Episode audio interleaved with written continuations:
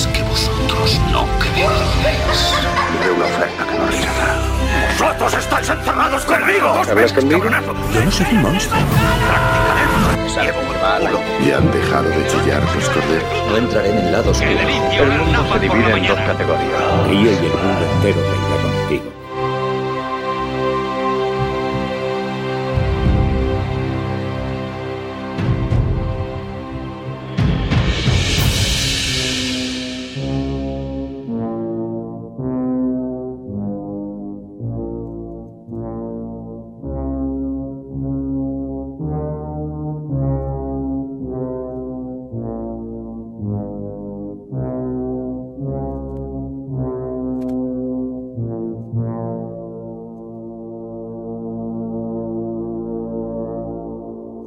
Bienvenida familia cine actualera. Mi nombre es Francisco Javier Santiago y hoy os voy a hablar de un tema escamoso como es el del doblaje al español del Resplandor.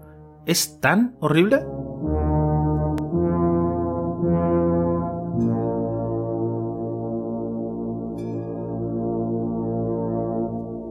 Cuando hablamos del doblaje al español del Resplandor, película dirigida, escrita y producida por Stanley Kubrick, uno de los cineastas más reputados de la historia del cine, suele haber unanimidad absoluta. Es uno de los peores doblajes al castellano de la historia del cine.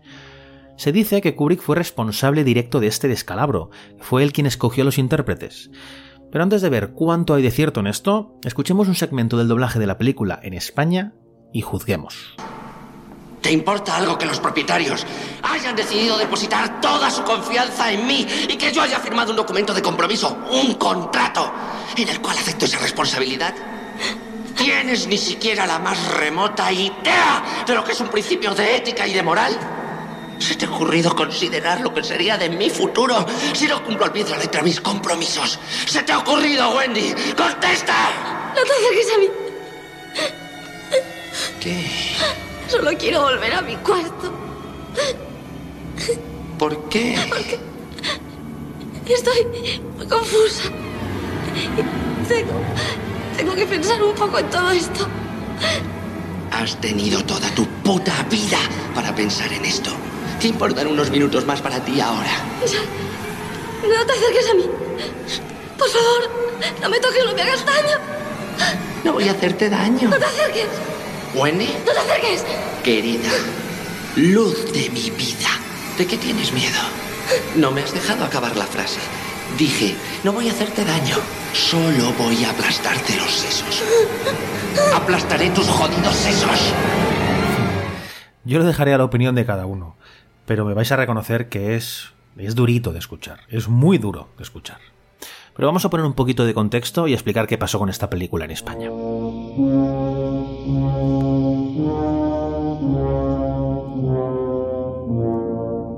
Es sabido por todos que Stanley Kubrick, director de obras maestras como 2001, Una Odisea del Espacio y Espartaco, entre otras muchas, era un perfeccionista enfermizo.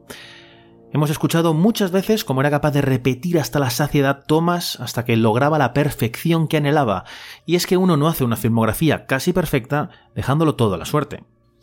Una de sus obras maestras más reconocidas es precisamente El Resplandor, película que se estrenó en 1980. Fue entonces cuando se puso en contacto con sus dos colaboradores habituales a la hora de hacer traducciones y doblajes en España, Carlos Saura y Vicente Molina Foch.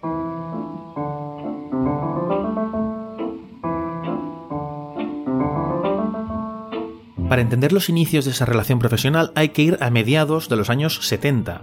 A Kubrick le había gustado mucho Peppermint Frappé, cinta dirigida por el cineasta Carlos Saura, y le llamó porque consideraba que era la persona idónea para traducir sus películas al castellano.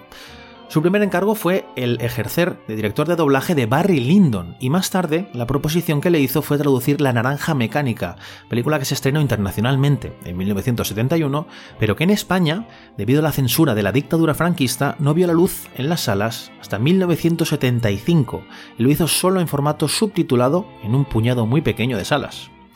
En 1978 se produjo esa llamada entre Kubrick y Saura, en referencia a la naranja mecánica, y este último contactó con un conocido colaborador suyo, el escritor y también director Vicente Molina Foch, que por aquel entonces estaba dando clases de literatura española y traducción literaria en Oxford.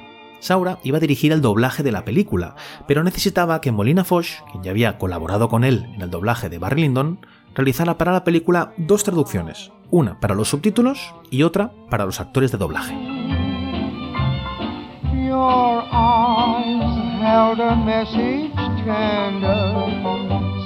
El problema con el que se encontró Molina Foch en aquella traducción de La Naranja Mecánica fue que Anthony Burgess, el autor de la novela original, había inventado un idioma llamado Nasdat para los drugos, los perturbados protagonistas de la historia, un idioma lleno de palabras inventadas que mezclaban términos rusos e ingleses. Por cierto, como curiosidad, Burgess no fue la última vez que inventó un idioma para una historia, y es que en la película En Busca del Fuego también se sacó de la manga un idioma para los neandertales que protagonizaban la cinta. Volviendo al trabajo de Molina Foch, aquello fue todo un reto y fue obra suya la creación de términos tan famosos como Quijotera y Videar. Mientras andábamos por el borde del muelle, iba yo aparentemente tranquilo, pero cavilando todo el tiempo. Así que Georgie sería ahora el general, dictando lo que teníamos que hacer o no hacer, y Dim su perro faldero de sonrisa boba. Pero de repente caí en la cuenta que el pensar es para los atristos, y que los omniosos cuentan con la inspiración y con lo que el Deñor manda. Porque ahora venía en mi ayuda una música deliciosa. Había una ventana abierta, con un tocadiscos en marcha y enseguida videé el camino a seguir. Kubrick quedó muy satisfecho con la traducción y doblaje de La Naranja Mecánica. Era precisamente lo que buscaba, la capacidad no solo de hacer una traducción literal de su texto, sino una adaptación que no perdiera los matices que contenía el guion original. Molina Foch sería el responsable de las traducciones en los doblajes de todas las películas que Kubrick estrenaría de ahí en adelante. Además de Barry Lyndon y La Naranja Mecánica, traduciría El Resplandor, La Chaqueta Metálica, Ice White Shot e incluso Senderos de Gloria, que a pesar de ser una película de 1957, no fue estrenada en España hasta 1986, debido a su censura en la dictadura de Franco, y es que el mensaje antibelicista de esta película no estaba bien considerado entonces. Coronel Dax, voy a hacer que 10 hombres de cada compañía en su regimiento sean juzgados por cobardía. ¿Penas de muerte? ¡Por cobardía! Tienen leche en sus venas en lugar de sangre. Uno de los trabajos de doblaje más logrados de Molina Foch fue el de la chaqueta metálica, que contenía un nivel de palabrotas, maldiciones e insultos que resultaron otro reto enorme para el escritor, que descubrió que la riqueza de un texto cinematográfico está también a veces en su capacidad de proferir improperios. Agarraos que vienen curvas. Soy el sargento de artillería Hatman, vuestro instructor jefe. A partir de ahora únicamente hablaréis cuando se os hable. Y la primera y la última palabra que saldrá de vuestros sucios picos será señor. ¿Me entendéis bien, capullos? Señor, sí, señor. ¿Qué coño? No os oigo. Gritad como si tuvierais huevos. Señor, sí, señor. Si alguno de vosotros, nenas, sale de esta isla, si sobrevivís al entrenamiento, seréis como armas, ministros de la muerte, siempre en busca de la guerra. Pero hasta ese día sois una cagada, lo más bajo y despreciable de la tierra. Ni siquiera algo que se parezca a un ser humano. Solo sois una cuadrilla de desgraciados, una panda de mierdas inútiles pasados por agua. Como soy muy duro, sé que no voy a gustaros, pero cuanto peor os caiga, mejor aprenderéis. Soy duro, pero soy justo. Y aquí no hay ninguna intolerancia racial. Yo no desprecio a nadie porque sea negro, judío, latino o chicano. Aquí todos sois igual de insignificantes. Y mis órdenes son acabar con todos aquellos que no sean capaces de dar la talla en mi amado cuerpo. ¿Me entendéis, capullos? Señor, sí. Menuda traducción, ¿eh? Aquí nadie podrá decir que no se hizo un buen trabajo de traducción y doblaje. Volviendo al equipo de Saura y Molina Foch, Kubrick se entendía muy bien con ellos, pese a que ninguno de este trío se dedicaba originalmente al doblaje de películas. Llegamos entonces al caso que nos ocupa, al del resplandor. Se dice que Stanley Kubrick escogió a los actores españoles que pusieron voz a los protagonistas. Es lo que siempre hemos escuchado. Pero fue Carlos Saura, ejerciendo su tarea de director de doblaje, quien escogió a los intérpretes que pondrían las polémicas voces. Saura los eligió porque, según su opinión, tenían timbres de voz parecidos a los de los actores originales, y eso que inicialmente se contó con un equipo profesional de actores de doblaje, pero se sugirió que sus tonos eran demasiado graves, muy teatrales, en comparación a los actores norteamericanos originales de la película. Así pues, Saura presentó a Kubrick sus dos elecciones para los protagonistas, Joaquín Hinojosa para Jack y Verónica Forqué para Wendy. Buenos días, cariño. Te traigo el desayuno. ¿Qué hora es? Son casi las once y media. las once y media. ¡Qué barbaridad! Estuviste levantado hasta las tantas, ¿eh? Pues sí. Los huevos como a ti te gustan, la yema poco hecha. Bien. Hace un día espléndido. ¿Por qué no me llevas a dar un paseo cuando desayunes? La verdad es que debería escribir un poco más. ¿Tienes alguna idea? Muchas ideas, pero no buenas. En fin, ya te vendrán. Solo es cuestión de que cojas de nuevo el hábito de escribir todos los días. Sí. Creo que tienes razón. A Joaquín Hinojosa, Saura lo descubrió porque por aquel entonces estaba representando una obra de Shakespeare en el Teatro Español en Madrid, y le pareció que, pese a no ser un actor de doblaje ni estar formado en ello, su tono de voz podría cuadrar con el de Jack Nicholson. Escuchemos a Nicholson primero en la película. Wendy, let me explain something to you. Whenever you come in here and interrupt me, you're breaking my concentration. You're distracting me, and it will then take me time to get back to where I was. Understand? Y ahora escuchemos a Hinojosa en el mismo tramo. Wendy, deja que te explique una cosa. Cada vez que vienes aquí y me interrumpes, pierdo la concentración. Entonces me distraigo y tardo mucho tiempo en volver a coger el hilo. ¿Comprendes? Bueno, uno podrá ver ciertas similitudes en el tono, es cierto. Pero a nivel interpretativo vocal, a nivel de profesionalidad en el doblaje, bueno, eso es otra cosa. Y luego, la actriz elegida para poner voz a Wendy Torrance fue Verónica Forqué, una actriz muy valorada en España con muy buena reputación, que por cierto, tristemente nos ha abandonado hace poco, y que al ponerse a las órdenes de Carlos Saura se puso en relieve que no tenía formación específica como actriz de doblaje. El motivo de su elección fue el mismo que Hinojosa, un cierto parecido en el timbre de voz con Shelley Duvall, la actriz original. Escuchemos primero a esta.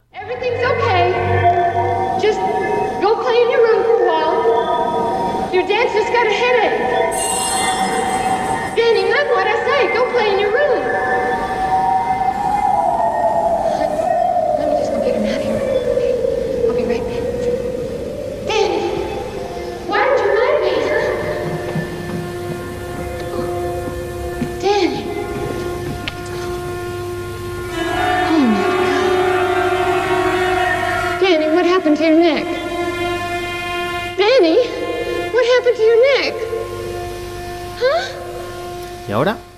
a Forqué. No pasa nada.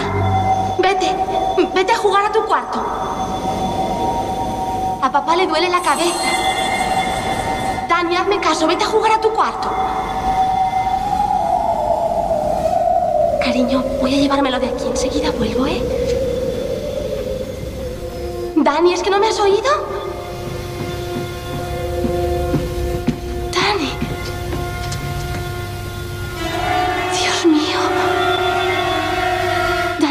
Tienes en el cuello?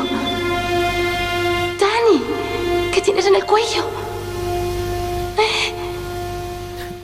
Yo lo siento mucho, pero es que El Resplandor es una de mis películas favoritas de la historia. Y es que literalmente yo, yo no puedo con este doblaje. Es que me da un calambre por toda la nuca, desde la nuca hasta los tobillos. Yo no dudo de las buenas intenciones de los implicados, de los actores, actrices, directores, pero es un trabajo de una calidad muy inferior a lo que estamos acostumbrados en este país. Ya sé que suena tópico, pero es que España se distingue por ser uno de los países del mundo con mejor calidad en el doblaje. Se dice que Kubrick buscaba en los doblajes de sus películas en el extranjero una sonoridad, un ritmo y un lenguaje que se adecuara a su sonido original. Se cuenta que se preocupaba incluso de detalles como el de traducir personalmente el texto que ya que está repitiendo en su máquina de escribir, ese no por mucho madrugar amanece más temprano, que aprovecho ahora para decir que nunca he entendido del todo ese texto en castellano, ya que es un refrán que viene a decir algo que poco o nada tiene que ver con el mensaje original de All work and no play makes Jack a dull boy.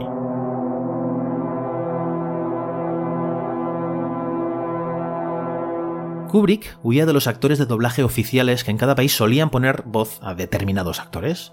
Buscaba un tono de voz parecido a los de sus actores originales. Y eso es todo lo que le preocupaba, tanto en español como en otros idiomas. Cuando se decía que Kubrick se involucraba con los doblajes de sus películas en otros países, no os imaginéis al bueno de Stanley viajando por todo el mundo como Carmen Sandiego, entrando de sala de grabación en sala de grabación, dando indicaciones a actores y actrices, nada de eso. Está claro que Kubrick se preocupaba más de lo que nunca otros cineastas lo han hecho en este aspecto, pero no se involucraba en los procesos de doblaje más allá de escoger a los directores de doblaje y traductores, y que estos ya luego les buscaran actores y actrices con timbre de voz parecidos a los de sus protagonistas originales. A Kubrick le pasaron un audio con la voz de Verónica Forqué, una prueba de voz, ni siquiera fue un corte de doblaje, y le pareció bien porque le pareció que tenía una voz especial, como la de Shelley Duvall. Señores, a positivar.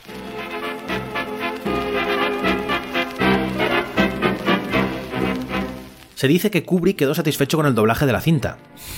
Yo diría más bien que al todopoderoso Kubrick, al perfeccionista de Stanley, no le podía importar menos el doblaje de su película en el extranjero, porque no era una tarea que hubiera delegado en directores de doblaje y traductores, sino en directores de cine y escritores, que no es lo mismo. La carrera de doblaje y de traducción son carreras profesionales muy especializadas, y el bueno de Kubrick debería haberlo sabido. De todos modos, tanto Kubrick como los mismos artífices del doblaje, Carlos Saura y Vicente Molina Foch, defendieron su obra y no aceptaron las críticas que recibió su trabajo. Bueno, pues más paz mental para ellos, eso está claro.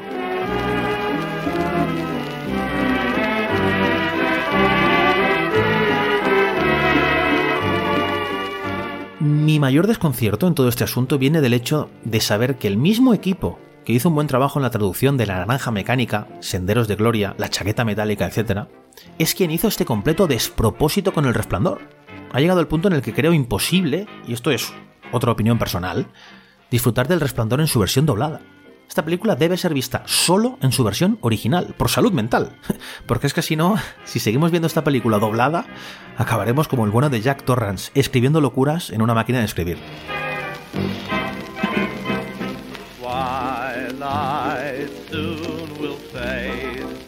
Al final, está claro, todo va según los gustos de cada uno. Pero una cosa también está clara, el doblaje español del Resplandor no es un doblaje común. Igual que el cine de Kubrick, este doblaje se sale de la norma. Busca una naturalidad que, paradójicamente, hace que el espectador español desconecte de la historia, puesto que los doblajes a los que estamos habituados tienen un tono más teatral, más irreal. Y eso es a lo que estamos acostumbrados. Y al estar acostumbrados se produce un efecto de comodidad, de entrar en el juego, de entrar en la historia. Cuando viene una película con un doblaje como el del Resplandor, que fuerza una naturalidad que no es natural, valga la ironía, es cuando el espectador rechaza totalmente lo escuchado. Son costumbres con mucha historia detrás, y no puede venir Kubrick, sin haber mamado cine en España, a forzarnos un tipo de doblaje tan diferente. En definitiva, ¿qué falló con el doblaje del resplandor? En primer lugar, un director empecinado en controlar aspectos que desconoce, lo cual, por cierto, y en mi opinión, de lo que da muestras es que el doblaje en sí de sus películas le daba lo mismo en realidad. En segundo lugar, un equipo que no es profesional del sector del doblaje. Carlos Saura podrá ser un director de cine excelente o no, no lo sé, pero la de director de doblaje no fue su área de experiencia. Recordemos que fue él quien consideró una buena idea escoger a Verónica Forqué y Joaquín Hinojosa para esta peli. Y finalmente, una combinación de las dos anteriores. Mucha gente que no supo decir que no a Kubrick y a Saura, principalmente. Y eso nos deja el resplandor, como nos lo deja en España. Solución, señores y señoras, efectivamente. Versión original. Espero que os haya gustado esta píldora en forma de podcast. Mi nombre es Francisco Javier Santiago y nos vemos en el próximo podcast de Cine Actual.